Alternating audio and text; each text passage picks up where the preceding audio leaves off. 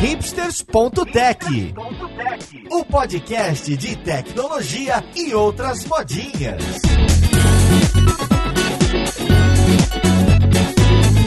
Olá, caríssimo ouvinte, seja muito bem-vindo a mais um episódio do seu podcast favorito. Meu nome é Paulo Silveira, esse aqui é o hipsters.tech. E hoje a gente vai falar de ecossistema moderno em Java. Olha só, hein? Fazia tempo que a gente não tinha um episódio em Java. A gente vai falar também da imersão Java da Lura. A gente vai falar o que, que tem de novo na plataforma, o que, que é framework mais usado, como que o deploy hoje em dia é feito, que versão, que editor, o que, que acontece no dia a dia de pessoas desenvolvedoras em Java. Então vamos lá, podcast, ver com quem que a gente vai conversar.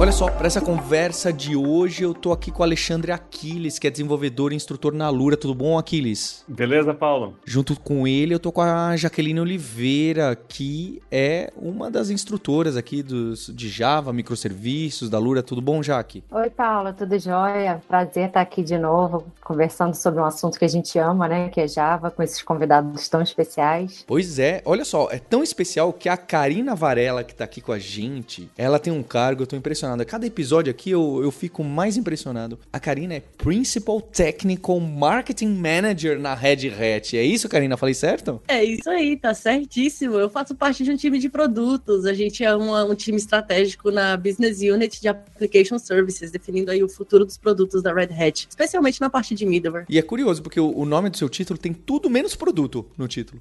Pois é, é, é porque é, aí tem os Product Managers, tem tudo aí menos produto, né? Mas é bom porque ainda tem o technical, então ainda tô onde eu amo. E também tô com o André Breves, que é especialista em cloud. Tudo bom, Breves? Tudo bom, Paulo? Oi, pessoal. Olá, ouvintes. E também estamos com um Java Champion aqui, o Otávio Santana, que também tem um nome, título bonito, olha só, hein? Distinguished Engineer na ZUP. Tudo bem, Otávio? Fala, Paulo. Fala, galera. Um prazer imenso estar aqui. E o meu título maior é a pessoa que converte água de, água de coco em código, tá? Então, pra mim, é o, o, maior título possível aí. Ah, legal, Otávio. É bacana, né? Eu, eu vejo esse negócio, eu sempre brinco com isso dos, dos títulos e nomes de cargos, mas é verdade, não é? Até porque o Distinguished Engineer numa empresa não, é, não faz a mesma coisa que um Distinguished Engineer em outra. O Principal de uma não faz do Principal no outro. O Staff em uma também não faz. O mundo tá caótico, né? As, os cargos não mais se batem dado o contexto de cada empresa. Bem, eu sempre faço essa observação, acho muito interessante. E pra esse episódio, por que, eu chamei esse episódio? O primeiro é porque pela primeira vez, na Lura, a gente está fazendo um evento gratuito que é a Imersão Java, começa no dia 18 de julho. As inscrições estão abertas em alura.com.br barra imersão-java, imersal-java. E não curiosamente, a Jaqueline e o Aquiles, que estão aqui nessa gravação, são o piloto e copilota, é, e eu também tô lá. É a primeira vez que a gente fez uma imersão em estúdio, onde a gente desenvolve um microserviços, serviços, consome e também publica microserviços, usando Spring e fazendo deploy lá no Heroku, faz um monte de coisa. E o que, que aconteceu? O que, que me chamou Calma a atenção? Aí, vai dar spoiler, hein, Paulo?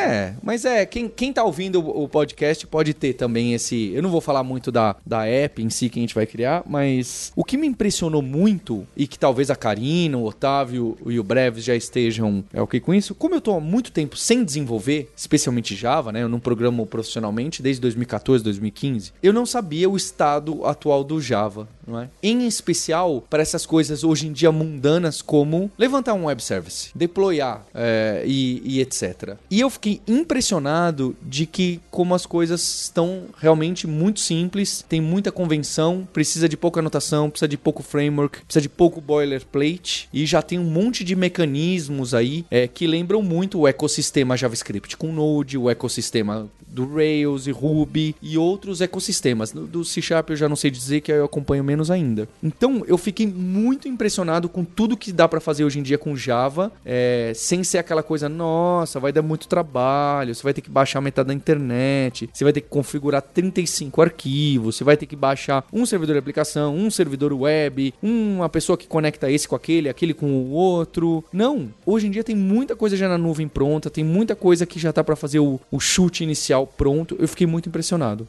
Então eu queria trazer esse episódio do podcast para entender de vocês que trabalham no dia a dia com Java, o que, que são as coisas muito utilizadas? O que que num projeto novo, eu sei que isso é raro, né? Gera ansiedade nas pessoas. Ah, um projeto novo em Java, eu quero, né? Mas todo mundo na vida real está com um projeto legado em Java. Então, se fosse criar um projeto novo em Java em 2022, 2023, quais são as tecnologias, quais são os frameworks, quais são as bibliotecas e até vou começar em qual é a IDE, porque aí eu vou dar um spoiler. A gente de propósito, porque é para quem nunca trabalhou com Java, etc, para não assustar, a gente não usou nem IntelliJ, nem NetBeans, nem Eclipse, nem nada disso. A gente pegou o Visual Studio Code com o negocinho de Java que já tem dentro dele, que já vem com JDK. Olha só, hein? Você faz um baixa um bundle lá do Visual Studio, lá do site da Microsoft, né? Que é curioso, né? Como o mundo dá voltas. E já vem com JDK junto, você instala um Visual Studio Code que você já tem até botãozinho de play que levanta o Tomcat, levanta um monte de coisa, tá bem? Então eu queria saber, qual que é a IDE que vocês usam hoje em dia? Que IDE vocês usariam? O que que tá na moda, o que que não dá? E depois, a partir daí, a gente vai entrando em ambiente de cloud, a gente vai entrando em framework, a gente vai entrando em banco de dados. O que que é muito usado? O Otávio tá se coçando, eu tô vendo ele aqui na cadeira, ele tá se coçando e fala, meu Deus do céu, tenho tanta coisa pra falar, tem tanta coisa que eu gosto, que eu gostaria de usar. Então é justo isso, eu queria esse episódio pra gente marcar o que que hoje uma aplicação moderna de Java usaria do ecossistema. Opa, já que você me denunciou, né, Paulo? Vou começar aqui na, na primeira marcha. Então, aí um ponto interessante, né? Tem muitos projetos que ainda nascem em Java. E eu acho que ele é muito difícil não nascer, principalmente em sistemas mais corporativos, que se preocupam com a longa vida do, de um sistema, né? Vale lembrar que Java é uma, uma plataforma com mais de 20, 25 anos de idade. Então a compatibilidade é uma coisa importante. O que acontece é que sim, geralmente sistemas em Java são feitos e projetados para que é, durem 10, 20, 30, 40, 100 anos. Então muito difícil você desenvolver um sistema em Java hoje hoje para que ele morra amanhã, né? Então, muito difícil ele vai ser um protótipo de um sistema. Com relação a esses projetos novos, como toda linguagem de programação, nós temos aquele momento hipster, né? né? Com o tal Cloud Native, com microserviços, temos Quarkus, Microprofile, Micronauts, integração Java com serverless e todo esse tipo de coisa aí que faz cabeça aí de nós desenvolvedores pirar, né? Quem é que não gosta aí de um pouco de ser de hipster, né? E desses buzzwords? Inclusive do J-Hipster, né? Só para adicionar. Então, assim, assim, uma coisa legal também de adicionar é que, como você comentou, Paulo, todo mundo tem um, um, legado na carteira, né? Consigo. Então, o Otávio trouxe que o Java já tem aí mais de 25 anos. Então, todo mundo tem o seu legadinho de estimação, mas aplicações novas também são criadas todos os dias. Então, achei super interessante o tema que a gente vai conversar hoje sobre o que tem de novo no Java, justamente para aqueles que olham para os seus legadinhos de estimação não acharem que aquilo é o que tem para hoje também, porque o Java mudou muito de alguns anos para cá, inclusive novas especificações, novas novas ferramentas e coisas que tornam a vida do desenvolvedor muito mais fácil e o ciclo de, de desenvolvimento também muito mais ágil. Então, esse esquema de ficar reiniciando o servidor para testar uma, uma, nova versão do código, por exemplo, foi-se. Não é mais uma realidade da vida do desenvolvedor Java se ele usa algum de, determinados frameworks. Então, por exemplo, você falou de IDE. Tocando nesse tema de IDE, eu tenho que particularmente usar duas IDEs no meu dia a dia. Por quê? Existem ferramentas que são disponibilizadas para o VS Code, como você falou, é uma ferramenta, é uma IDE que vem trazendo um vasto suporte aí às diversas extensões. Por exemplo, existem extensões que tem no VS Code que não tem no, no IntelliJ. Porém, quando eu tô ali focada no desenvolvimento mais hardcore, full Java, sem algumas coisinhas a mais, vamos supor, uma das ferramentas que eu trabalho, eu preciso trabalhar com diagramas. Então, eu preciso trabalhar com um BPMN, um DMN, outros tipos de ferramentas que eu não vou ter suporte no IntelliJ. Porém, o suporte no VS Code é muito bom. E o porquê que que eu, vejo, que eu vejo esse tipo de suporte crescendo, porque você consegue facilmente disponibilizar uma nova extensão para o VS Code. Então eu vejo o suporte aí a extensões do Camel que crescem criadas pelo próprio desenvolvedor que vê, caramba, se tivesse isso ficaria mais fácil. Aí o cara vê, ah, como é que eu crio uma extensão do VS Code? Aí vai lá e cria. Então acaba crescendo muito mais uh, rapidamente do que as extensões do IntelliJ. Mas vou te dizer que ainda quando é o hardcore Java mesmo, no, o IntelliJ me torna mais produtivo produtiva, no fim das contas. Ô, Paulo, eu achei essa pergunta um pouco capciosa, né? Falar de ecossistema moderno, meio macaco velho, eu vou confessar que eu uso, ainda uso NetBeans. NetBeans? Me surpreendeu. Caraca, um usuário de NetBeans, eu tô curiosa. Conta aí pra gente, velho. Fala aí as, as delícias Só do que pra mim NetBeans. é NetBeans e terminal aberto. Mas Então, você maioria- não coda swing não, né, velho? Não, não, swing não. Porque eu usava pra isso, velho, antigamente, na real. Que tinha um interface, tinha um, um builder de interface ali, né? Que dava pra É, drag arrastar. drop. Aham. Uma Olha, vez, galera, eu, eu acho bem interessante falar pra galera mais nova, né, que Swing é o nome do framework Java, tá? Pra galera não confundir. Otávio. Gente, vocês estão fazendo umas piadas do século passado, mas tá, tá muito bom. Só que o- os recursos todos novos eu acabo usando no terminal mesmo, com com command line. Então dá, dá para integrar bem o, o NetBeans, apesar de ser o vovô das ideias aí, tem quase a mesma idade do próprio Java. É que é da época que era complicado instalar o Eclipse. Então o NetBeans simplesmente funcionava. E daquela época eu fiquei com aquilo e tô até hoje. Já tentei mudar, mas eu vejo que meus dedos ali no, no- na hora de botar as teclas ali já tá acostumado com, com os atalhos do, do NetBeans. André, mas esse negócio de atalhos mata mesmo, viu? Quando eu mudei do Eclipse pro VS Code, eu sofri. Depois, quando eu resolvi testar na Vera mesmo IntelliJ, que eu tive muito receio, justamente por conta dos atalhos. Mas depois que você pega as manhas, cara, não tem como mais. Você vê, assim, pequenas diferenças que mudam muito a produtividade. Nossa, Karina, mas você me surpreendeu, sabia? Porque quando você falou, não, aqui, ainda mais é, num ambiente é, javeiro tão hardcore, né? Red Hat, JBoss, etc. Você fala que você também usa para algumas coisas, me surpreendeu. Eu achei que Visual Studio Code com Java fosse um negócio muito underdog, assim, muito. Ah, uma pessoa caiu ali, googlou, procurou ideia para Java, caiu sem querer e baixou, sabe? Eu, eu não imaginava que seria algo que algumas empresas, algumas pessoas já usassem, que já tem mais tempo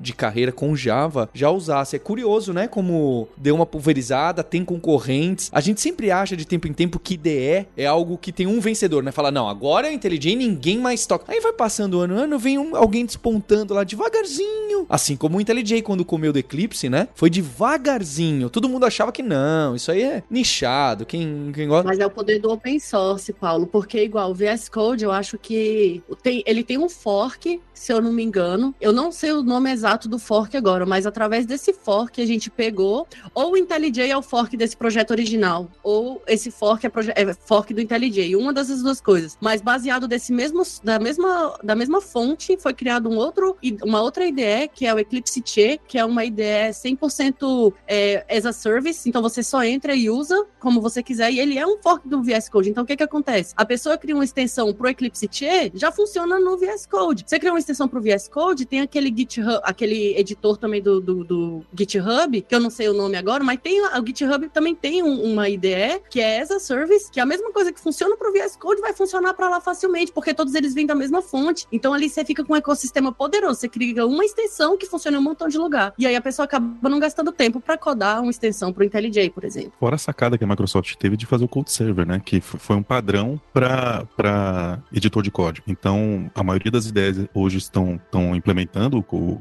esse padrão. Então, você escreve um, um parser né, da, daquela linguagem uma vez só e consegue plugar em várias ideias diferentes. O IntelliJ, o NetBeans, todos eles estão botando suporte ao Code Server. Então você digita na sua máquina, mas compila e executa remotamente, é isso? Tem os dois, tá? O, o Code Server, ele é um padrão para parser de linguagem. Então, é um processo que fica rodando ali Ah, você baixa. Isso. E aí as várias ideias hoje estão dando suporte. Esse que a Karina falou é uma Cloud IDE que o pessoal fala, né? Você consegue subir uma instância remota e programar via browser. Melhor, fiz confusão. O padrão de linguagem é o Language Server e o, a Cloud IDE é o Code Server. É, esses aí ainda. Engraçado, esse também era outro, né? Esses clouds, que nem o GitHub. Não é o Pod, né? O Spaces, não lembro mais o nome também. A Karina também não, não lembrou. Quem lembrar, fala aí. É, esses aí também lembra? Um, no Java, muita gente falava disso 10 anos atrás e a gente dava risada, né? Nunca você vai rodar. É o Code Spaces, a Karina falou. É, nunca você vai conseguir rodar ah, Java assim no cloud e, e compilar lá e subir um Tomcat lá remotamente e depois testar a da sua máquina. E hoje em dia a gente tá cada vez mais próximo, né? Ainda não pegou o mainstream total, né? Não tem empresa que fala assim, ah, usa aí, programa no seu iPad, né? E já que tá tudo remoto, o código, o teste, etc, a IDE. Mas eu acho que isso é inevitável, é inevitável a médio, quem sabe a curto prazo, né? Tanto que tá todo mundo apostando nisso aí. Em algum momento ah, essas coisas viram. E tá indo mais longe, viu, Paulo? Você falou testar na sua máquina, na real a pessoa coda ali naquela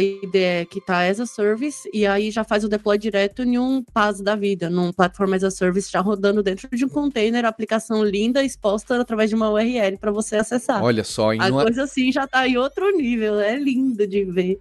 é o fim de uma geração digitando localhost, dois pontos, númerozinho de porta. Funciona na minha máquina. Acabou, né? Essa frase vai acabar, vai acabar. vai- Ah, funciona lá na, no- na ideia remota, no deploy remoto, né? Vai ser assim. É, é como diriam os romanos, né? Se queres paz, use paz. Ah, não, Otávio. Nossa. As dead jokes Senhora. hoje estão pesadíssimas, hein, Eu, galera? eu fui elogiar, Otávio, eu, eu elogiei de brincadeira só por educação, viu? Fique, fique sabendo, tá? Só pra segurar seu, seu, seu nível aí. O pior é que ele já tá acostumado, é daí pra pior. Vai acostumando aí a galera que tá ouvindo o podcast. E se você gosta de dead jokes, hoje vai ter bastante.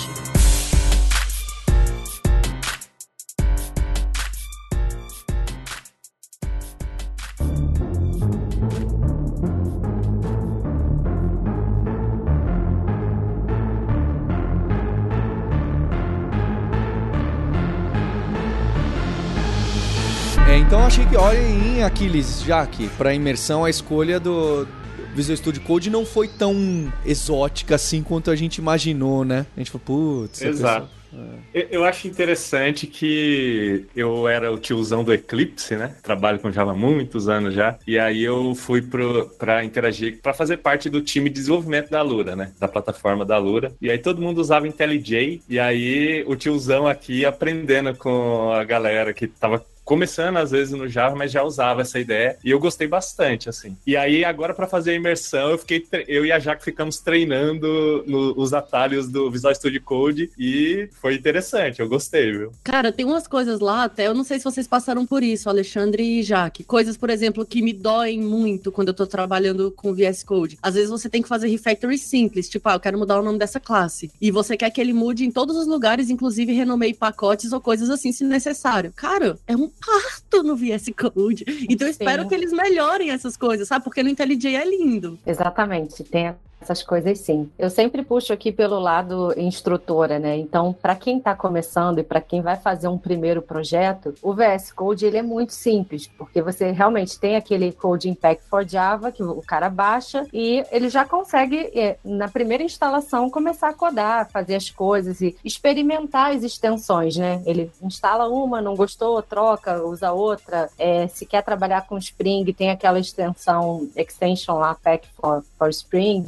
Então acaba sendo muito simples, né? Então começar por ali e depois ver, né, a parte grande, né, ver o IntelliJ. Então é muito bacana ver essa transição assim. Eu também para meus projetos de consultoria, de para codar mesmo assim uma coisa mais pesada, eu uso o IntelliJ, mas para dar aula e para introduzir assim o Java e tentar encantar e fazer todo mundo se apaixonar pelo Java que nem a gente, eu gosto de começar com com VS Code. Acho que é uma alternativa bacana. E aí, Paulo, você, tá, você tocou no tema de coisas novas, né? Por exemplo, o VS Code ele traz extensões desses frameworks novos. Um deles é o Quarkus, que a gente vai falar mais à frente. E a pessoa não precisa ficar decorando como adicionar uma nova extensão, uma nova dependência, como criar um projeto. Só o fato de você ter uma extensão ali que já faz isso por você, cara, pro iniciante principalmente, que é, o, que é a maioria a, da audiência, né? Cara, pro iniciante isso já é coisa mais linda. Eu não tenho que ficar olhando lá o, o a documentação para me lembrar como escreve o Maven, Edge, Extension, blá, blá, blá, blá, blá, blá, blá. Então é só Command Shift P ou Ctrl Shift P, adicionar a extensão foi. Então é, é lindo isso aí. Até o do Spring mesmo, você nem precisa ir lá no start.spring.io, você dá o Ctrl Shift P, começa por lá e ele já te dá aquele passo a passo também, muito, muito simples. O Otávio, que é o criador de, criador de framework, ele tá, vai, o que, que essa galera tá falando? o bicho cria framework, né? Aí fica diferente, é outro nível, né, Otávio? Não, não, é outro mercado, mas o grande ponto que a gente sempre fala do Java, né, são os padrões, né, e, as especificações. Como elas são importantes até para o mundo corporativo e até mesmo para quem está começando. Porque pensa bem, nós estamos falando, né, e grande, o grande diferencial do Java é o número de implementações, em do qual eu posso escolher a implementação. Ou uma solução que funciona para um ambiente pequeno, né, como aula, ou uma solução que funciona em um grande, em um grande produto. Isso também acontece com a JVMs, né? Nós hoje temos cerca de mais de 20 implementações de JVMs. Temos a Azul, por exemplo, a Amazon. E esse tipo de, de ideia faz com que a gente funcione, né, o Java em diversos sabores, né? Desde um de um microserviço, desde um monólito, desde também de serverless, todo esse tipo de coisa é bastante interessante, né? Então, a gente vê que todo provedor de cloud agora tem uma solução de JVM. Eu particularmente gosto muito da Amazon. Não sei vocês, mas eu nunca troco o correto pelo duvidoso, né? É, pra quem não sabe, correto é também uma JVM, gente. Foi outra tentativa de piada. Essa é a da Amazon, né? É, correto. É a da Amazon, correto. Gente, você tava anotado isso no papel pra você falar, né? O pior é que ele tira a piada da cartola. Quer ver, Otávio? Conta uma dead joke aleatória aí, vai. Não, não vou fazer vai, isso. chega vai. de piadas Aleatória. Ah, qual é, velho? Tem, que... Tem que ser natural. Não é forçado. Vai surgindo, né? Vai surgindo na hora, cara. É iluminação. É porque demora tanto de levantar a ideia, né? Que a, a, a criatividade vai para as piadas de tiozão. Mas isso que o Otávio falou da JVM é um exemplo, né? Na parte de codar mesmo, a especificação também mudou bastante. Então, para quem vem aí das antiguidades, ouvia muito falar de antiguidade mesmo, tá? J2EE, aí veio mudando, virou Java EE, aí tem o Java SE, aí tem agora Jakarta EE, Microprofile, e vai, e vai, é uma sopa de letrinhas. É, aí eu queria saber se vocês acham interessante a gente cobrir o que acontece ali. Isso. E como isso tudo tem a ver com Spring, no fim das contas, né? Isso, é. Eu queria saber, exato, essa parte mais até de frameworks, de especificações. Muita coisa mudou. O que que hoje usa-se muito? Então é Spring, aí depois para deployar, etc, Quarkus, e aí para conectar com banco de dados, seja relacional, seja não relacional, usa algum mapeamento ou hoje em dia ninguém... Onde que tá esse estágio? O que que se fala muito, o que que se faz muito? O, o jeito antigo de desenvolver até que ainda mantém, tá? Nessas migrações que a Karina falou aí de nome e tal, quando a Oracle doou né, o, o, o lá para a Eclipse Foundation, que virou o Jakarta EE, é, a especificação está seguindo ali, é, com Application Server, que é aquilo que a gente está acostumado. Só que hoje em dia, pensando mais em, em Cloud Native, mudou-se um pouco a, o, o, jeito de, de, desenvolver ali, principalmente na hora de deployar, startup time e tal. Antigamente a gente estava acostumado a gerar um ponto .war lá, tinha um Application Server grandão rodando ali, você deployava o war, é, as dependências estavam todas únicas ali, até criava aquele que a gente chamava de dependência lá, né? Às vezes uma dependência quebrava de uma aplicação, você precisava atualizar. Eu acho que hoje ainda tem muita empresa passando por isso, né? Tem aqueles application servers gigantes ali com várias instâncias e tal. Mas quando começou a pensar mais em cloud, que os recursos começaram a ficar mais caros, ali tempo de startup, pensando é, é, tempo do, de, de, subir, né? O, o, seu serviço, até porque pensando em serverless ou, ou faz, né? Alguma coisa de, de função, viu que esse modelo aí de, de desenvolvimento não, não atendia. Aí você falou de, de Quarkus, é, Spring Boot, eles começaram começaram a focar. Inicialmente, Quarks focou muito, há uns 4, 3, 4 anos atrás, e focou muito nessas questões, pensando mais cloud native, né? Pensando para aplicação subir rápido. Se precisar, imagina, eu preciso subir várias instâncias para atender um, um, uma avalanche ali de requisições. Eu preciso subir várias instâncias para atender aquilo. Então, o tempo de, de subir, que é algo que o Java hoje, né? Pensando até na, na JVM, é que a gente tem muita, muito código estático ali, que na hora que sobe a sua, sua aplicação, ele, tem, ele precisa inicializar um monte de coisa. Aí isso meio que, que demora muito muito para sua aplicação começar a responder aquelas requisições. Então tem aquele tempo de esquentar, fora o tempo de esquentar a JVM, né? Ver qual código ali que é muito executado para ele otimizar aquele código. Então esses frameworks novos começaram a focar muito em cima disso. Hoje em dia eu tenho visto muito a busca por Spring mesmo, né? Porque meio que é, a gente pode ter uma, uma pesquisa da, da JetBrains, mais ou menos de 2021, parece que é, ele tá tipo 65% da galera tem buscado é, trabalhar com Spring. Então é, é o que a gente vê de muita procura. E eu queria ver, conversar assim, até perguntar para vocês, né, que o que, que, falta de repente de marketing para o Java? Isso, isso sempre foi uma curiosidade minha, porque é, nessa mesma pesquisa, a gente tem que 72% mais ou menos da galera ainda está no Java 8. E quando tem, quando a gente fala de outras linguagens, qualquer nova versão, o pessoal quer baixar, quer instalar, já quer começar a mexer.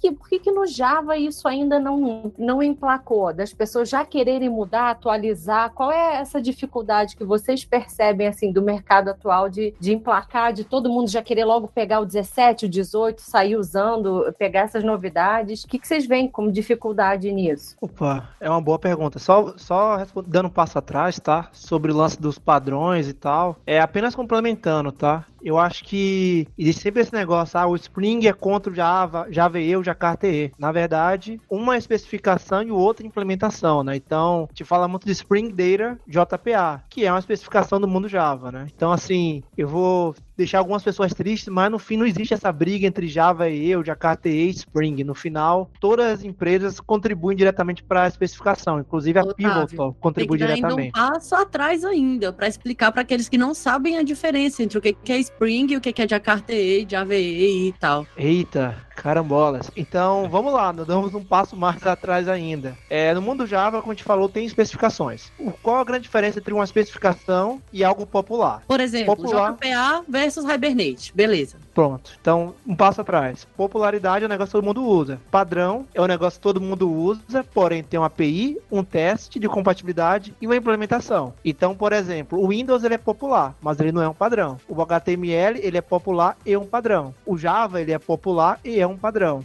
Então deixa eu mudar a pergunta. Especificação versus implementação. Pô, boa. Nesse pacote de padrões, eu tenho a minha especificação, né, que é a minha API, e tem alguém que implementa essa API. Então, como você falou, o JPA é especificação e, e, e o Hibernate, né, é implementação. E o Eclipse Top Link é a implementação. Então a Sobre- especificação meio que ela diz o que, é que tem que ter, é isso? Todo mundo que quiser implementar essa especificação tem que fazer esses básicos aqui. Você pode adicionar mais, mas pelo menos isso tem que ter, né? Sim, é, é, eu acho legal que é o mínimo, né? É o USB. Ó, o USB é isso, ele gera uma energia de 5 volts, ou é um carro, né? À direita, se eu não me engano, tem um acelerador, o meio é o freio. Otávio, Alguns carros têm embreagem. hoje em Então, dia assim, é o complicado. comportamento comum, né? Se o freio vai ser ABS ou não, já é outra história. É o comportamento comum. Isso foi bastante É. o, o motivo do sucesso do Java, né? Sim. Perante na época as, as outras plataformas, porque tinha esse lance de especificação que você poderia, se você não ficaria preso a um vendor, né? Você não ficaria preso a uma empresa. É, a especificação ela era construída por comitê, né? É, várias empresas ajudavam a definir a especificação, mas isso foi um problema no início também, porque quando você não tinha muitas implementações populares, as especificações eram muito burocráticas. Quem não lembra aí de Corba, de JMI, velho, você pega um monte de especificação ali, o- as primeiras são DJB, o pessoal pensava muito na especificação antes de ter uma implementação. Aí aparecia alguma empresa ali de ponta que fazia uma implementação muito melhor do que era a especificação, só que aí vem o diferencial do Java. O Java agora passava a adotar aquele framework ali de sucesso que todo mundo estava usando, que era muito mais fácil de usar, a especificação corria atrás e aí implementava, definia exatamente o que aquele framework fazia. O Hibernate aconteceu isso, a Spring ali, né,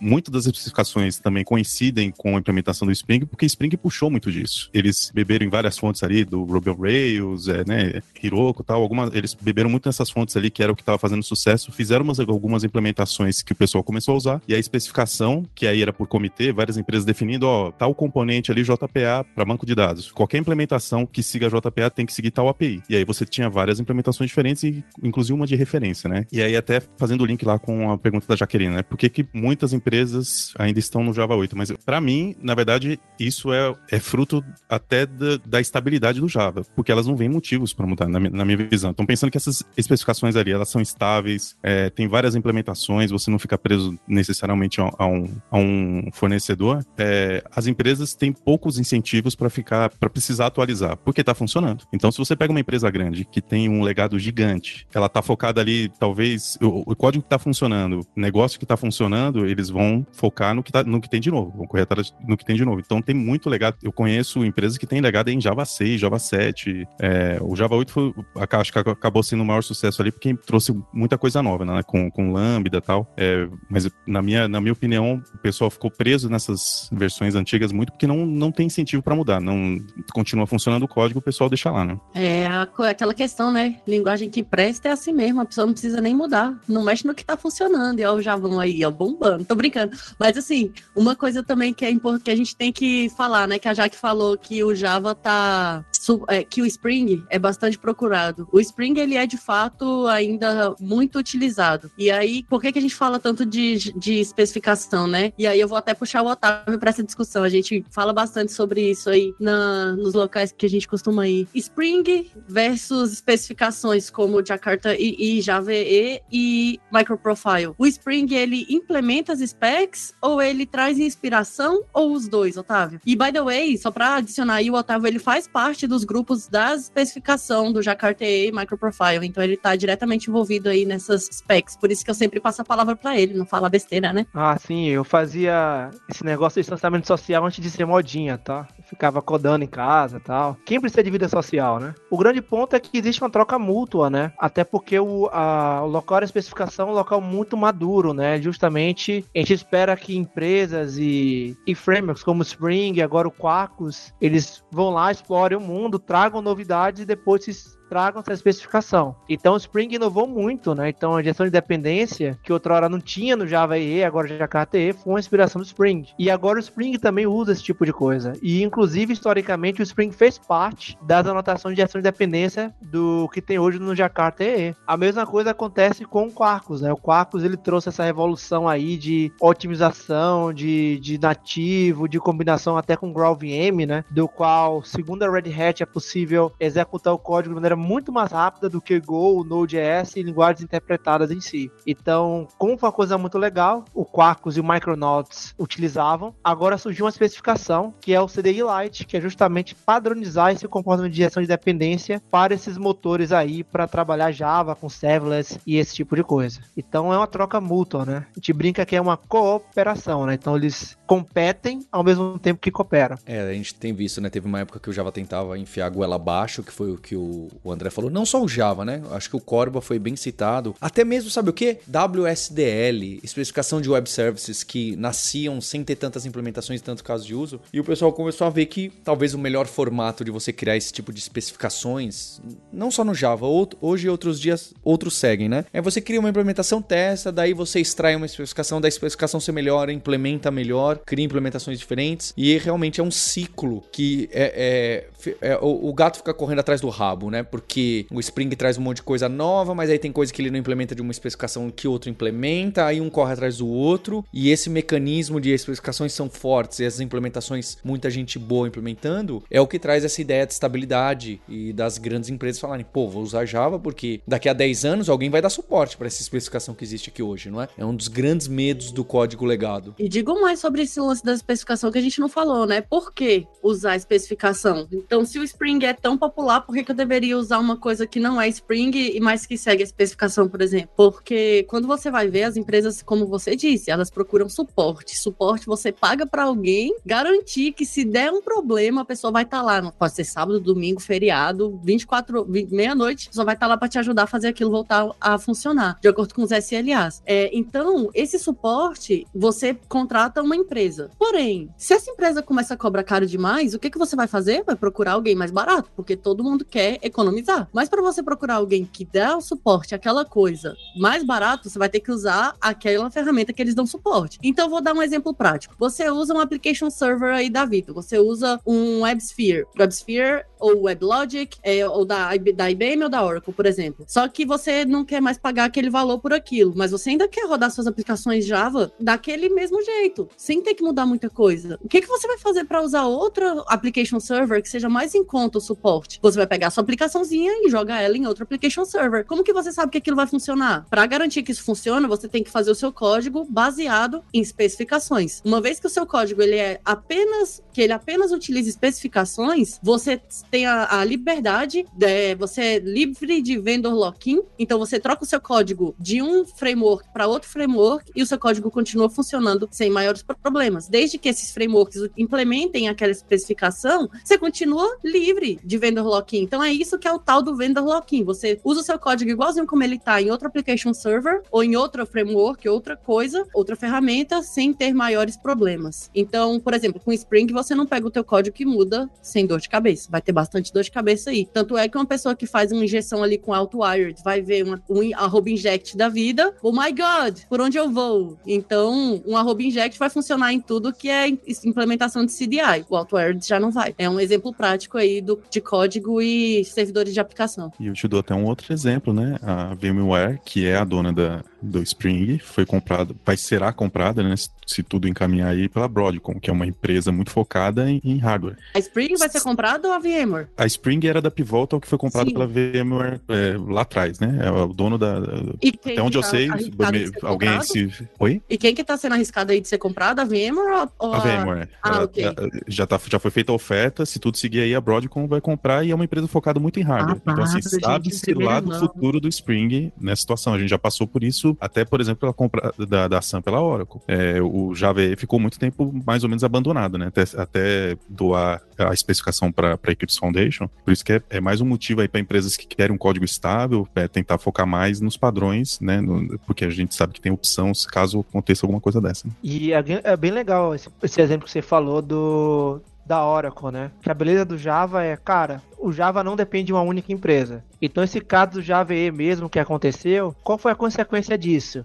As empresas que também utilizavam tinham produtos, né, como a Red Hat, Storm Tribe, Apache Foundation, de certa forma, e outras comunidades criaram uma, uma perninha debaixo da Eclipse Foundation, que era o Microprofile. Então, o Eclipse Microprofile surgiu como uma solução de, eita, será que a Oracle vai continuar ou não? Na dúvida, vamos puxar essa perninha aqui. O resultado deu bem, né? Ah, a Oracle não só participa, como doou o resto do código lá e contribui para o Jakarta e Microprofile. No entanto, se a Oracle dissesse, nós não vamos continuar, tem outras empresas que contribuem, que continuam o projeto, né? Então, temos a Intel que contribui diretamente, e temos como a Pivotal VMware Spring contribuindo eh, diretamente. Em termos de Jakarta E, temos mais de 20 implementações. Eh, de Java, temos várias JVMs, né? A Red Hat é uma delas. Mas, se eu não me engano, toda empresa de cloud, né? Como a Amazon, não vou fazer essa piada de novo, a Microsoft tem a sua própria implementação. Então, assim, o número de opções garante um, um grande grau de estabilidade, né? Então, hoje, se a gente for, lá ver o número de contribuições, sim, a boa parte da Oracle, porém não é a única, né? Então, até mesmo o Google contribui para os projetos open source do mundo Java, né? Então, a Intel contribui em algumas partes. É, a gente brinca muito de investimentos, a gente não pode colocar os nossos investimentos em uma única cesta, e o Java é a melhor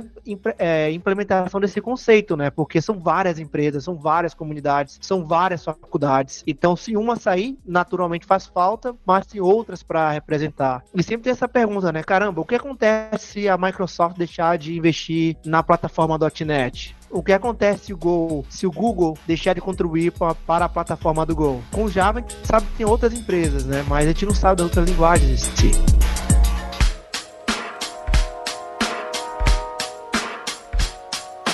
Bem, a gente passou pelos, pelos frameworks, especificações e implementações, além da IDE. Eu queria colocar mais dois tópicos. Então, acho que o primeiro, os ambientes, né? Então, desde JVM até o cloud, aí eu acho que entra essa GraalVM, entra o Quarkus. E depois eu queria puxar para a linguagem em si. As pessoas hoje em dia programam com VAR ou sem VAR? Entendem o que eu quero dizer? Eu quero dizer que features novas do Java 17 e, e para frente as pessoas no dia a dia usam ou acabou ficando lá, existe, mas ninguém usa porque é meio estranho e não ganhou popularidade, entende? Vamos lá, breve, você quer colocar da, da Grau, do Quarkus? A gente teve um episódio, né, do Quarkus que ficou bem legal. O pessoal usa isso de cima embaixo, essas virtual machines que ajudam nesse deploy rapidinho, de esquentar rapidinho, porque hoje em dia a gente precisa ligar, desligar, microserviço e etc. Eu acho injusto eu falar, né? Porque eu falo muito, mas o André é breve. Serei breve, farei jus ao nome.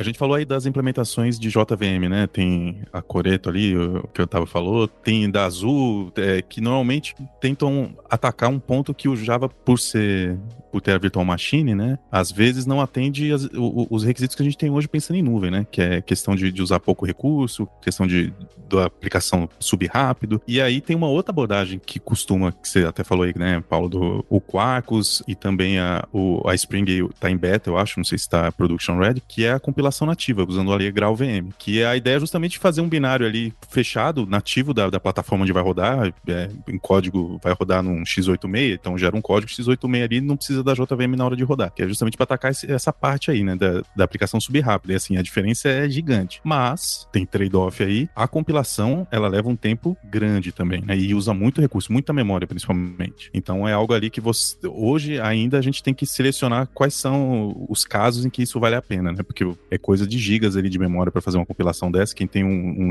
um CI aí que não está preparado para isso pode, pode enfileirar muita coisa ali e não conseguir compilar. E esse é um lance muito legal do trade-off, né? Principalmente quando a gente fala de arquitetura e lado corporativo, né? Uma coisa que eu vejo, que eu acompanho muito nesse tal de, da, dessa tal de performance é como muitas vezes a gente acaba fazendo aquele erro lá, que é a tal raiz de todo mal, né? Que é a otimização prematura. Então, muitas vezes acaba que a gente, no termo de performance, olha apenas e unicamente o tempo de startup, né? E eu costumo fazer essa analogia, né? Hoje eu moro em Portugal e eu sou de Salvador. Acho que vocês repararam ao longo do podcast, meu sotaque autêntico do time VET. Se eu for apenas olhar para o startup, eu deveria atravessar o oceano de moto, né?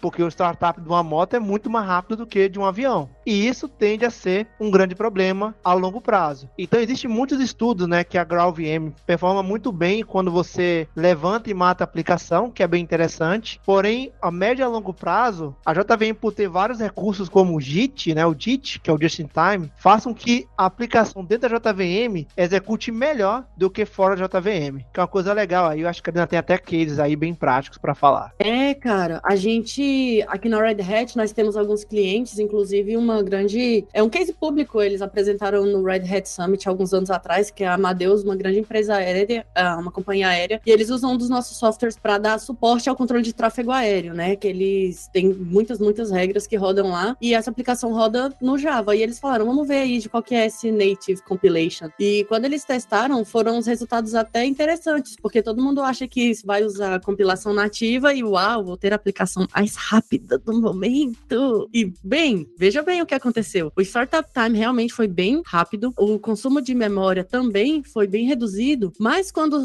é, fez esses dois tipos de testes, né? Esse de startup time, consumo de recursos e um terceiro, que foi a performance da aplicação, the response time, ao longo de um determinado período. E o que se notou foi que uma aplicação que roda durante mais tempo acaba por ser mais performática rodando em cima da JVM do que rodando com uma compilação nativa. Isso se dá a alguns algoritmos que são executados pela, pela, pela JVM que não estão disponíveis quando você roda com uma compilação nativa. Então, quando eu tenho que falar de forma curta e rápida e objetiva sobre eu escolho nativo ou escolho escolho JVM, ou escolho AOT ou JIT, né? Eu falo, cara, é aplicação que é long running, então vai de JVM. É aplicação que você quer que ela suba rápido, rode rapidinho e você vai matar depois, tipo serverless. Pode ir de AOT aí, de nativo que é sucesso. E outra coisa, só para finalizar, é compilação nativa você não consegue só com GraalVM. Existem outras implementações, tipo a Mandrel, que é uma outra VM que serve só para compilação nativa, para esse propósito, que também fornece esse tipo de capability, de funcionalidade. Então, é a história do standard e do popular, né? A gente tem aí o Docker, que não é a única forma de você usar containers. Tem muitas outras formas. A gente tem a GraalVM, que não é a única forma de fazer compilação nativa. Tem muitas outras formas. Então, só para dar esse adendo aí. Inclusive, é, se não me engano, o Mando é um fork, né, do, da GraalVM, acho que específico até pro Quarkus, né? Só que bem, bem menor, só para compilação nativa mesmo. Ele não tem tudo que tem no GraalVM. E, e novamente, a especificação tá correndo atrás. Se não me engano, tem, acho que é o Project Leiden, se não me engano, engano, lá da OpenJDK, que vai implementar a compilação nativa na JVM mesmo, baseado nas experiências que a gente está tendo com, com GraalVM, com Mandrill. É, então é mais um caso da especificação pegando o que está funcionando na prática e criando um padrão, né, para ser seguido depois. E a gente está falando de Quarkus aí e tudo mais, né? Só para a gente tocar um pouquinho nesse assunto, Paulo, Alexandre e Jaque, né? A gente tem o Spring. Spring é uma vem aí com seus frameworks e com Spring Boot de runtime. E aí a gente tem outros runtimes que seguem as especificações e o André foi bem breve quando ele disse, tô brincando. O André Breves, Breves que falou sobre o microprofile, eu também, eu não consigo fazer dead jokes bem igual o Otávio, gente, me perdoa. O, por isso que eu sempre tô acompanhada dele, ele faz os dead jokes, eu sou mais sério. Então, o Quarkus, ele vem aí já mais alinhado com o microprofile, inclusive trazendo inovações em cima da especificação. Ele é bem fast-paced mesmo. A Red Hat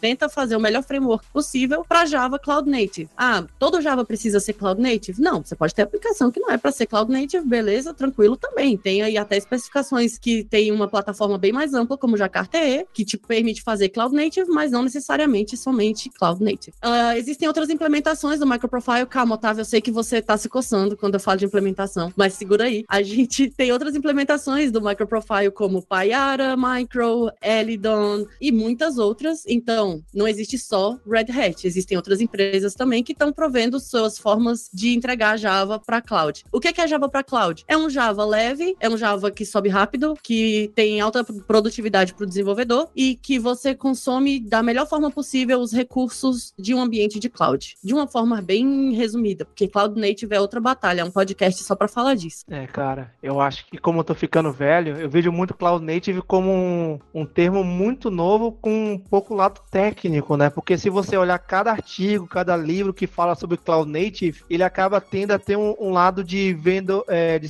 sales pitch, porque cada um tem um seu, né? Eu costumo brincar que o Cloud Native se tornou Hakuna Matata, né? O que é Cloud Native para você pode não ser um Cloud Native para mim, né? Então, o grande ponto é, cara, indiferente da, da perspectiva arquitetural da sua aplicação, né? Ah, o que eu imagino seja Cloud Native. O grande ponto é que o Java, por ter esse grande número de implementações, ele está apto para trabalhar com você. Ah, eu quero trabalhar meu, a minha definição de Cloud Native é microserviço. Então, beleza, você vai trabalha lá. Tem soluções como a Karina falou de microprofile, Quark, do Spring. Eu quero monólito, também tem soluções para isso. O grande ponto é isso, a comunicação, né? Aí vira até aquela frase do dia, né? Se algum dia você ficar trancado lá de fora, conversa com a fechadura. Afinal, comunicação é a chave. Agora então, vamos ver se a gente consegue piadas boas sobre a linguagem do Java, hein? Porque tá, tá, a situação tá ladeira abaixo. Já tava bom. Diz que a mudança para melhor, não tava muito bom. Tava meio ruim também. Tava ruim. Agora parece que piorou. E a linguagem em si? A linguagem passou por muitas transformações. A gente tem alguns pilares, como Java 8, 11 e 17. Mas tem algumas, pelo que eu percebo, algumas features novas não, não ganharam tanta aceitação de pessoas que estão codificando em projetos novos, até em versões novas do Java. Eu queria saber das coisas mais novas pós Java 8. O que, que é muito frequente que vocês usam no dia a dia? Primeiro esquece o mercado. O que, que vocês usam muito no dia a dia que é, às vezes as pessoas não costumam usar? Pode ser detalhe bobo da linguagem de programação. Mas você diz pós Java 8 ou inclui Java 8 nessa? Ah, acho que incluir não dá, né? Porque se ninguém. É, o Java 8 vamos considerar meio obrigatório. É. Até da piada você fez, mas assim, VAR eu uso sempre que possível. É. VAR, pra mim, é foi muito bom. É que tem vezes que também às vezes é melhor você deixar explícito o que é pra pessoa que tá lendo, não? Não necessariamente, porque VAR só pode usar em contexto local, né? É, na, nas, se você definir a variável na classe, aí não, você é obrigado a, a colocar tudo. Então, no, no local não, não faz tanta falta, não. Perfeito, faz sentido. Eu tenho uma perspectiva diferente do, sobre o VAR, que a gente faz muito code review com merge request, pull request, né? Aí você tem o código lá, você não tem uma ideia. Aí, às vezes é mais interessante interessante ter o tipo explícito, né? Numa variável local. Acho que dá para debater qualquer coisa, na verdade. Eita treta. Cara, de recurso novo, eu gosto muito dos novos métodos, dos métodos de construção das coleções, né? O list off, set off, esse tipo de coisa. Acho muito legal, muito prático. O record é um recurso bem legal, né? Porque eu já consigo criar um recurso de dados lá já imutável. Então isso é bem legal para, ah, eu quero trafegar dados, eu quero manter o, quero garantir que não tenha operação, modificação, né? E ele já vai de graça. O Switch também, né? Aquelas novas features legais do Switch Expression, que eu acho bem legal também. Eu acho que esses são os três. Nossa, é um recorde de features novas que você tá usando, né? O Switch Expression também eu, eu adoro. Esse aí você não precisa ficar colocando break em todo lugar. E normalmente Exato. no Switch você vai definir uma variável. O Switch Expression é uma maneira simplificada de você definir o valor de uma variável usando o Switch. Eu, às vezes a gente usa aquele ternário, né? O, o, interrogação dois pontos. E às vezes você quer muitas opções. Então fica um monte de ternário é, um atrás do outro. E aí um Switch Expression ali é, facilita bastante. Tem um recurso Já... que eu acho que o mercado não usa, que eu, desculpa, que é a modularização, né? Eu vejo poucas pessoas utilizando. É, Existem alguns ganhos, inclusive, para você criar sua própria imagem, né? Para fazer isso é muito legal. Tanto de consumo de memória, alguns estudos falam de e apontam startup da aplicação. E para quem cria framework, né? Ferramenta esse tipo de coisa, ajuda até no encapsulamento de, de pacotes que você quer que ninguém enxergue. Então, todo mundo tem aquela classe que odeia, né? Que é úteis alguma coisa. Infelizmente, o maior amante de orientação a objeto acaba sobrando esse tipo de classe. Com a modularização, você pode simplesmente empacotar ou encapsular para que esse pacote útil não seja exposto para alguma pessoa fora da sua, do seu módulo. Né? Isso, isso é bem interessante. Ou especificar que módulo pode enxergar aquele, aquele pacote. Otávio, tem uma feature do Jakarta que eu acho que você gosta bastante, que é aquela assim, se caiu... Jakarta. ah, eu tinha que soltar verdade, tinha que ser. Ah, não, gente. Essa foi conjunta, essa foi... Vocês estão de parabéns, meus piadas, hein? Tá muito bom. Eu fui até abrir o chat aqui pra ver se vocês tinham combinado aqui no chat. Não, né? Gente. É, cara.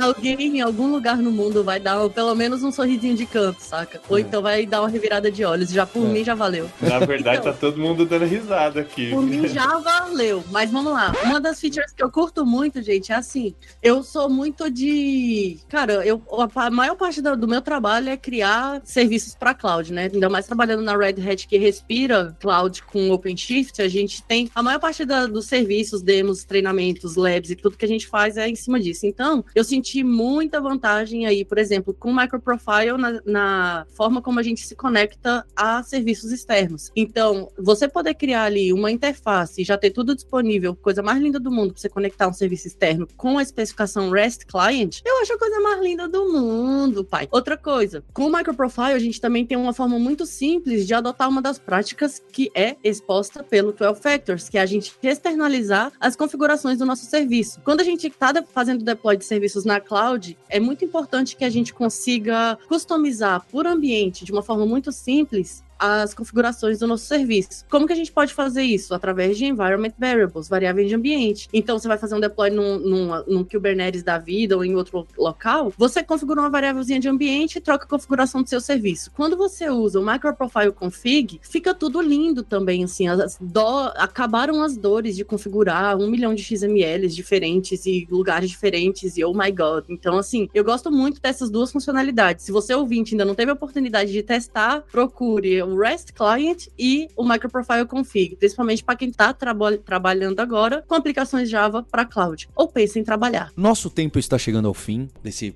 pod comédia aqui. Eu queria já deixar convidada a Karina, o Otávio e o André para vir com a Jaque e o, e o Aquiles pra gente gravar outros episódios de cada um desses tópicos, né? Porque a gente falou de IDS, a gente falou de frameworks, a gente falou de especificações, a gente falou de deploy, né? Cloud, VM e agora da linguagem. Então, série Java! Série Java, cara, meu Deus, vai ser top! Vai ser a melhor, a melhor série, a série mais popular de vocês. Vamos exatamente, nessa. Exatamente, exatamente. Falando de especificação da, da JVM, tem um recurso que vai balançar, vai virar de cabeça para baixo todo o ecossistema do Java. Tá agora no, na 19 como preview, mas que vai mudar completamente a maneira que a gente programa em Java hoje. Rufem os tambores. É verdade ou você vai fazer uma piada? Não, é verdade. Qual que é? É, Virtual Threads. Essa daí, Hum. porque assim, a gente passou muitos anos para encontrar uma maneira de fazer programação reativa em Java, né? Porque é, tradicionalmente a gente tem uma. Normalmente a gente tem uma thread recebendo requisição e joga para uma outra worker thread. Então, assim, para cada requisição que um servidor recebe, ele tem uma thread específica para poder atender aquilo ali. E isso não escala tanto, né? Tem um limite ali, porque são threads de, de- do sistema operacional, são pesadas. No Java 19, que tá agora em ramp down, né? Deve, deve lançar agora no final do ano, vai começar a Virtual Thread, que aí pode pegar um monte de, de framework hoje, por exemplo, o Vertex, pode tornar obsoleto, dependendo de se ele conseguir, não conseguir se adaptar, porque é, programação reativa, ela é performática, mas nem sempre é fácil para o desenvolvedor, né? É, muda um pouco do que a gente está acostumado, programação imperativa, é, você dizer ali cada comando, normalmente é, é mais fácil para o desenvolvedor. Quando você entra com Virtual Thread, vai ficar ali pau a pau com Go, é, as Go routines, né? É, tem várias linguagens que tem sua implementação de Virtual Thread, que é a thread que o Java cuida, né? Não é o sistema operacional. Quem faz ali a schedulagem e tal é o próprio Java. Então isso aí, acho que daqui a um ano, mais ou menos, a gente pode gravar um outro episódio aí, que isso aí tem potencial para mudar completamente os frameworks que a gente tem hoje. E gravaremos uma série só de Java com a Karina. A gente tá bolando várias séries, assim como de cases que tem agora no Hipsters. A gente vai trazer de fundamentos e vai trazer de ecossistemas de cada linguagem. Vai ficar bem legal. Ó, a Karina nem sabia e colocou aqui. Fica também o Ah, convite legal. para você que está ouvindo se inscrever na imersão Java Lura com BR barra imersão traço Java, que tá muito bacana. A gente traz alguns desses pontos, não todos, né? Porque o pessoal aqui foi bem além. É, e também a gente faz alguns insights em especial ao core do Java que trouxe a gente aqui. O Otávio, a Karina, o André são apaixonados que nem a gente pelo Java. E sabe, e para mim foi o Java que me revelou muito o mecanismo de organização, de encapsulamento, de uso de interfaces, do que, que realmente é orientação a objeto, o que, é realmente saber o quanto eu escondo, o quanto eu não escondo de código. E quando você olha de um zoom out, numa visão de águia arquitetural, é a mesma coisa. E quando você dá o zoom in em pequenas coisas de classe, de pacotes, etc., é a mesma coisa. Então, nessa imersão, a gente está batendo muito nessa tecla da organização do código, de encapsular, de deixar o código manutenível, que eu acho que é, são as coisas muito, muito bacanas que o Java me trouxe e acho que trouxe para muitas das pessoas que estão aqui. Então, meu agradecimento a todo mundo que participou e em especial a você pelo download, pela inscrição, pela divulgação na imersão Java. E a gente se encontra na próxima terça-feira. Hipsters, abraços. Tchau.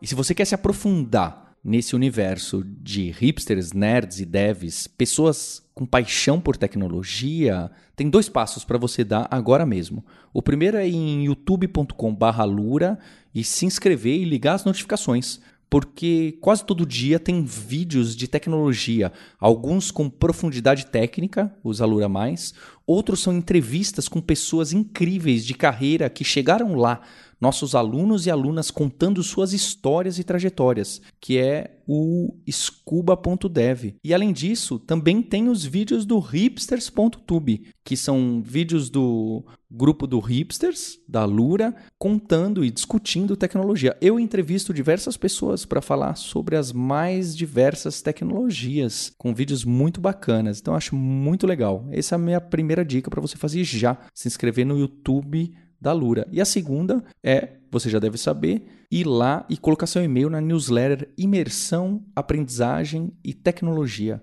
São e-mails que eu mesmo pessoalmente escrevo toda semana, falando sobre o mercado, sobre o profissional em T, sobre especialista versus generalista, sobre ciência e sobre ser genuinamente interessado por aquilo que está por trás do que, que a gente usa algo bem de ciência, bem de nerd. Vai lá em alura.com.br barra imersão e se inscreva. Obrigado. Você ouviu o hipsters.tech. Produção e oferecimento alura.com.br. Mergulhe em tecnologia. Edição Radiofobia Podcast e Multimídia.